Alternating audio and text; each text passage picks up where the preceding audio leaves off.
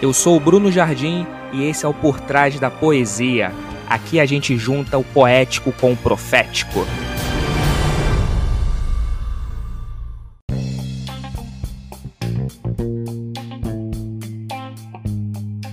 Olá pessoal, sejam bem-vindos a mais um episódio do Por Trás da Poesia, o nosso podcast semanal, sempre com uma poesia, palavra de Deus e uma reflexão para a gente mergulhar sem boias e mergulhar fundo. E a poesia de hoje, ela diz o seguinte: A graça de Deus tem cheiro de talco de vó é sempre acolhedora para nos receber e fazer a dor de um tombo desaparecer.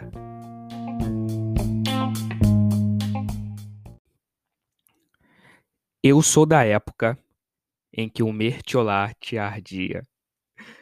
Eu falo isso porque eu tenho várias memórias afetivas barra dolorosas da minha infância.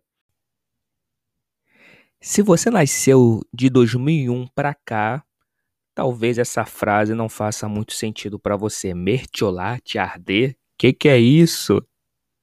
O mertiolate ele é um medicamento né, do tipo antisséptico e é indicado para ferimentos em geral.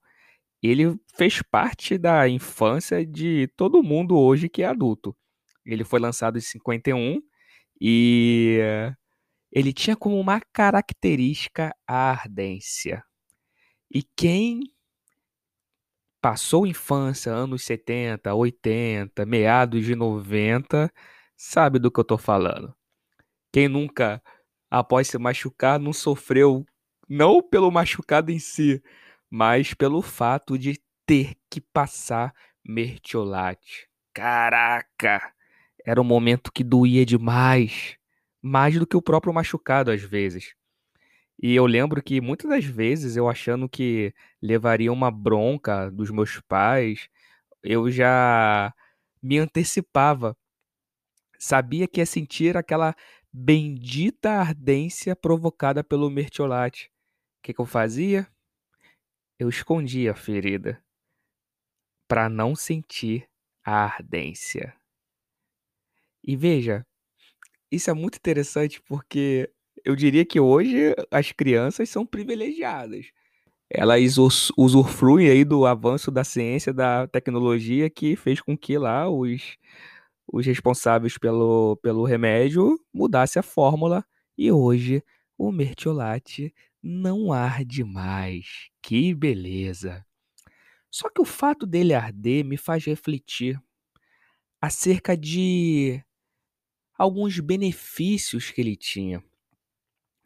Eu disse que quando me machucava, eu escondia a ferida. Não só para levar bronca dos pais, que era normal, uma bronquinha aqui, outra ali, faz parte até do processo pedagógico, mas o mertiolate também ele tinha uma função pedagógica.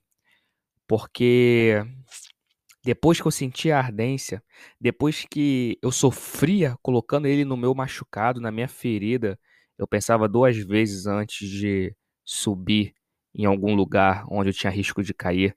Eu pensava dez mil vezes antes de fazer alguma arte, porque eu pensava, cara, se eu me machucar, depois vai arder, porque meu pai e minha mãe vão aplicar mertiolate em mim.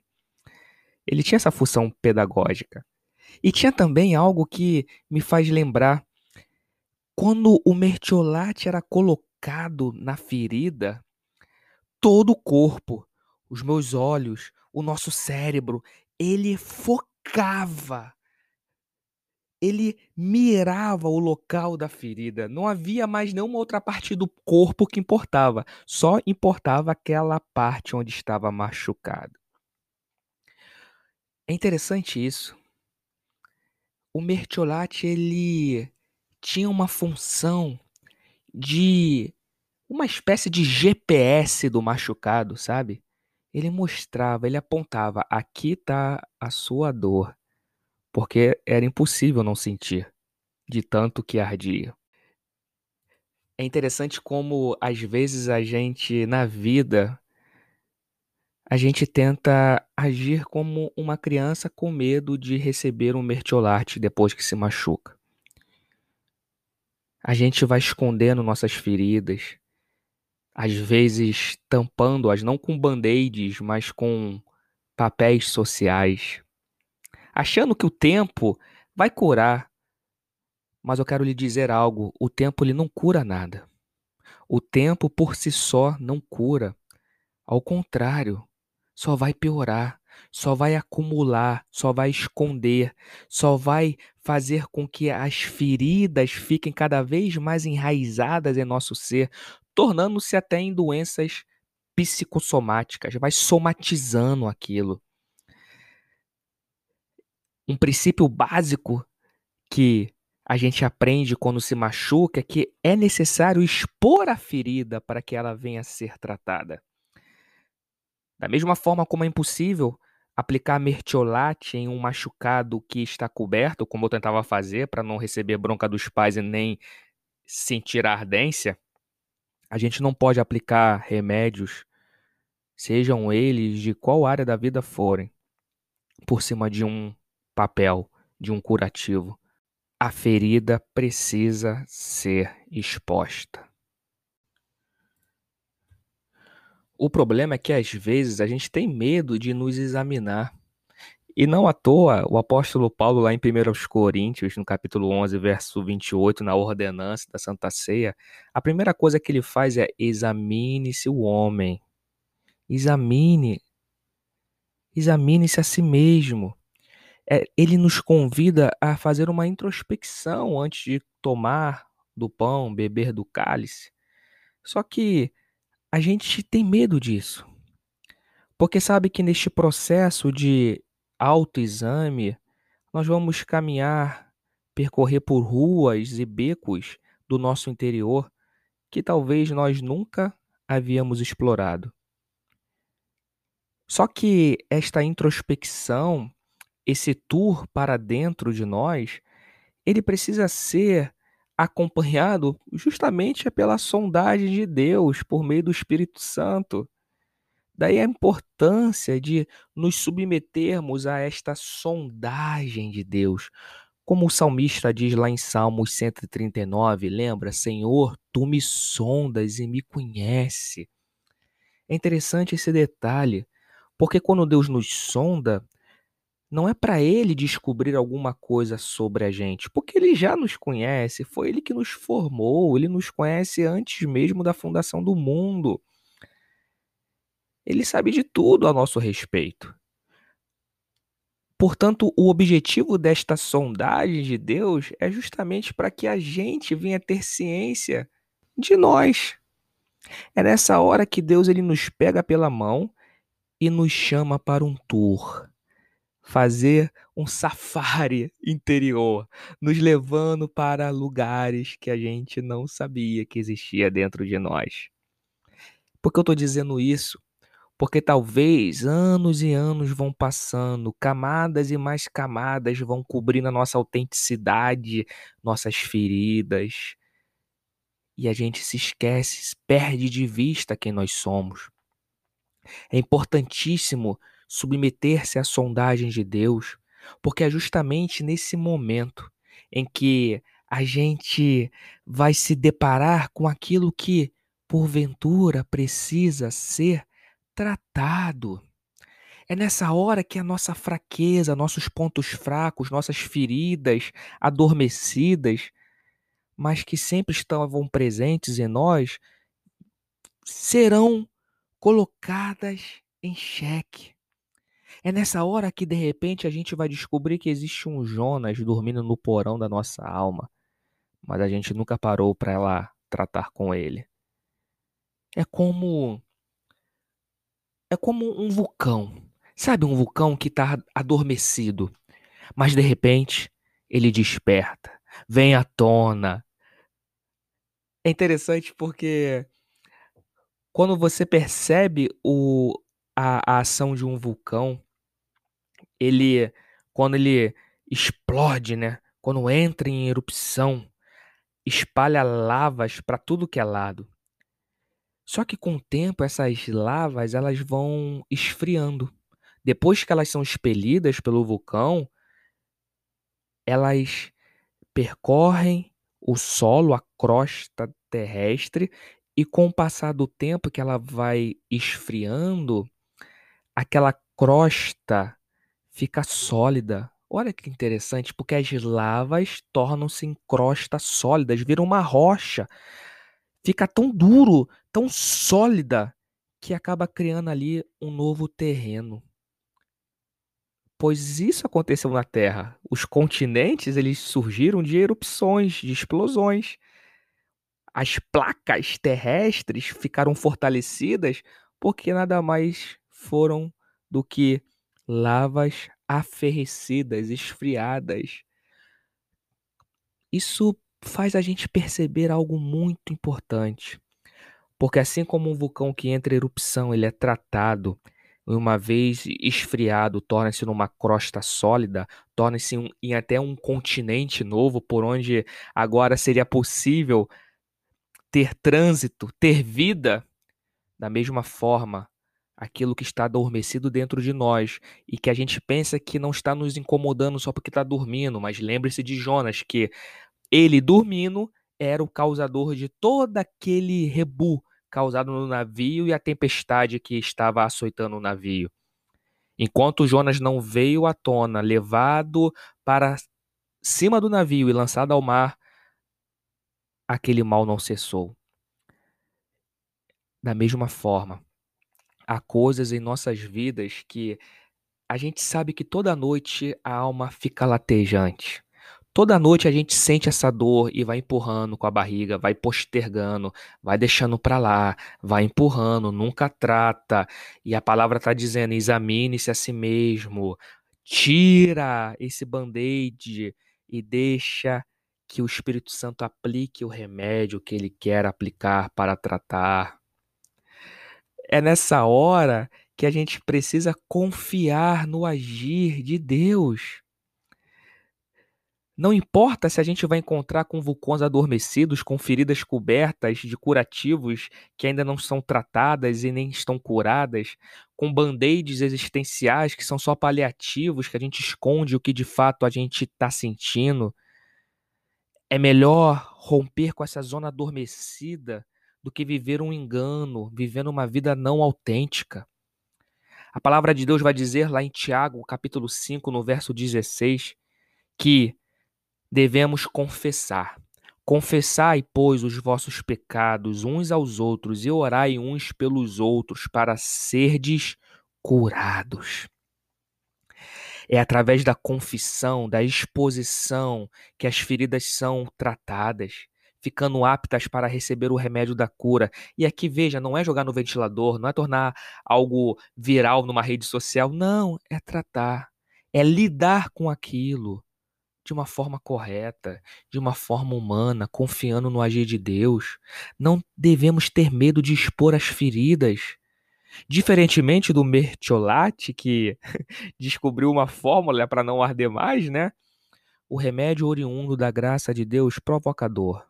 Sim, ele arde, incomoda a gente, faz com que as zonas adormecidas entrem em erupção, nos leva a sentir nossas misérias, como diz lá em Tiago, no capítulo 4, verso 9. Ele transforma nosso riso em choro, nossa alegria em tristeza. Para quê? Para nos tratar. Que tal colocar para fora essa ferida? Talvez a gente precise liberar um perdão. A gente precisa confessar algo que está tão enraizado dentro de nós, uma mágoa que está guardada no nosso coração. Pois é melhor arder agora, é melhor agir enquanto existe tempo. Caso contrário, essa ferida pode até vir a se transformar em uma doença terminal. Deus ele é riquíssimo em misericórdia, em empatia, em amor, e ele nos ajuda a aguentar a ardência provocada pela ação do remédio. Ele nos dá paciência para entender que, veja, é uma leve e momentânea tribulação. É uma ardência momentânea, mas é necessária para que possamos experimentar o eterno peso de glória, a cura. É isso que Paulo fala em 2 Coríntios 4, nos versos 16 e 17. A nossa leve e momentânea tribulação produz para nós um eterno peso de glória. A ardência é momentânea, mas o frescor da cor é permanente. E Jesus ele nos chama. Eu lembro daquele episódio quando Cristo ele ressuscita Lázaro. Você deve lembrar que quando Jesus recebe a notícia que Lázaro estava morto, e quando ele percebe, quando ele vê chorando as pessoas ao redor, as pessoas que amavam Lázaro, os judeus, Jesus ele se move de compaixão. Ele ele sente também a dor à sua volta. E é interessante porque mesmo sabendo que ele iria ressuscitar Lázaro, ele chora os que choravam a morte de Lázaro, porque ele não desdenhava da dor do outro. A dor não é para ser desdenhada, é para ser encarada. E diz lá, o menor versículo da Bíblia, sabe qual é?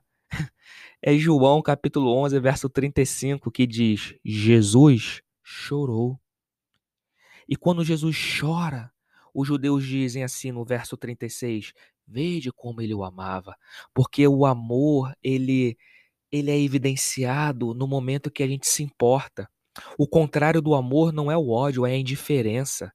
E a indiferença significa ser insensível, o que confere vida em nós é a nossa capacidade de ter sensibilidade, de sentir, seja a nossa dor, seja a dor do outro.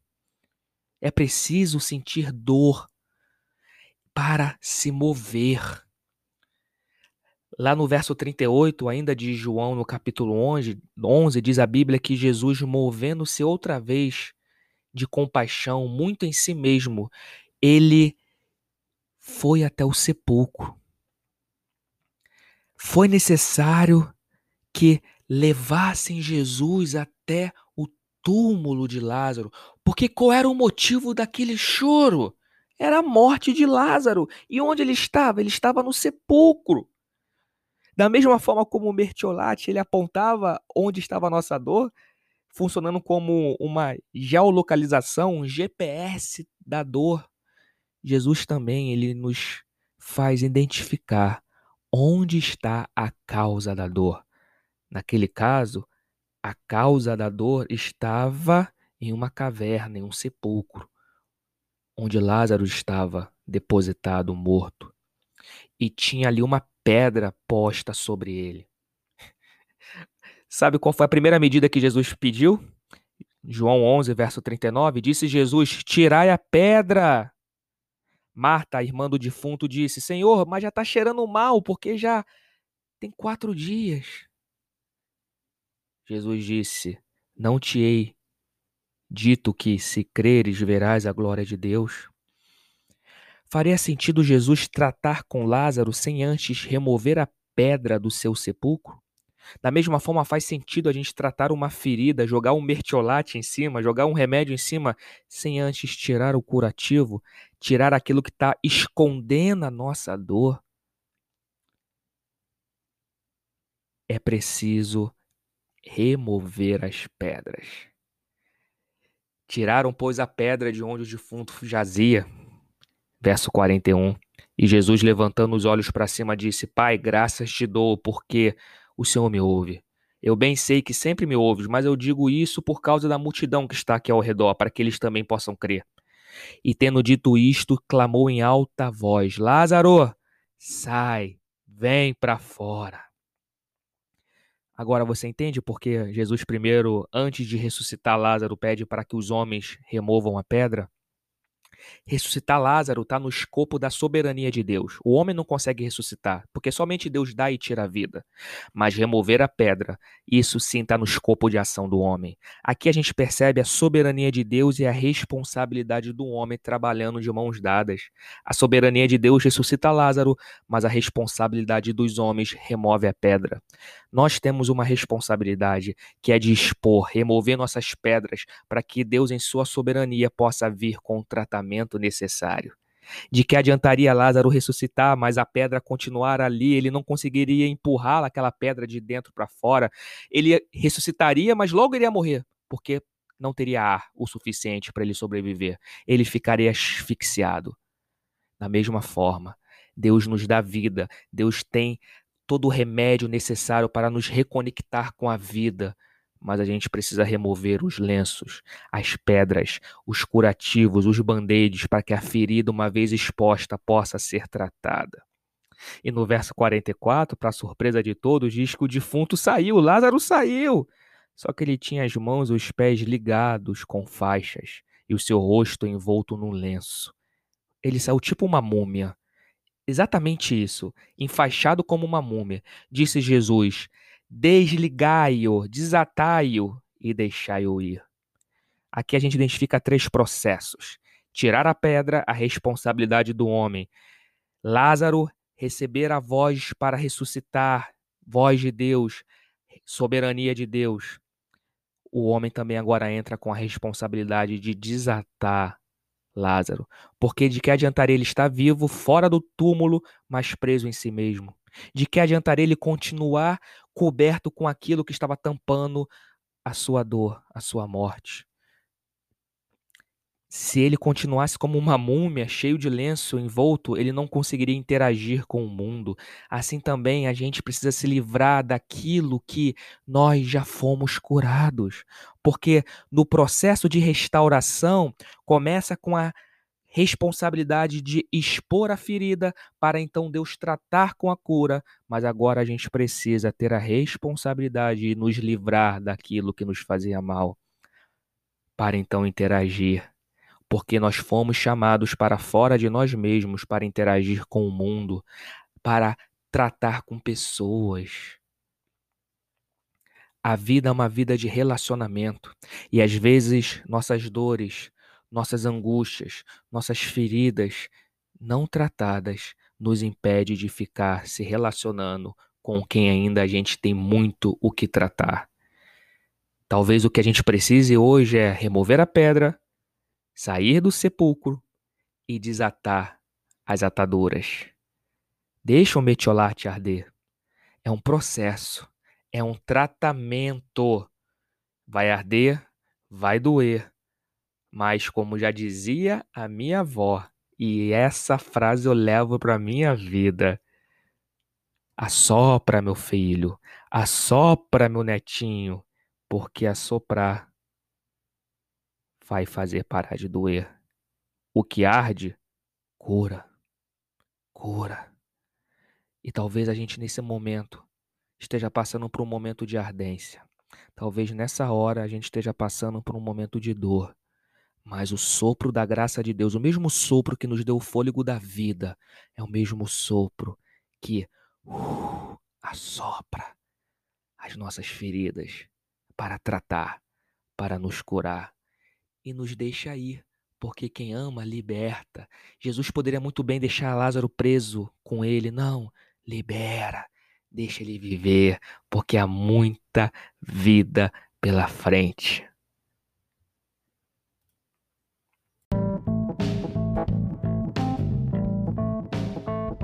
Portanto, pessoal, o resumo da ópera. Não se esconda Faça da sondagem de Deus um exercício diário. O que o salmista pede no Salmo 139: Vê se há em mim algum caminho mau e guia-me pelo caminho eterno. Faça disso uma ação diária na sua vida, para que o Espírito Santo sempre possa olhar para dentro de nós, a fim de verificar o que precisa ser tratado. E uma vez identificado, confie que o mais ele fará.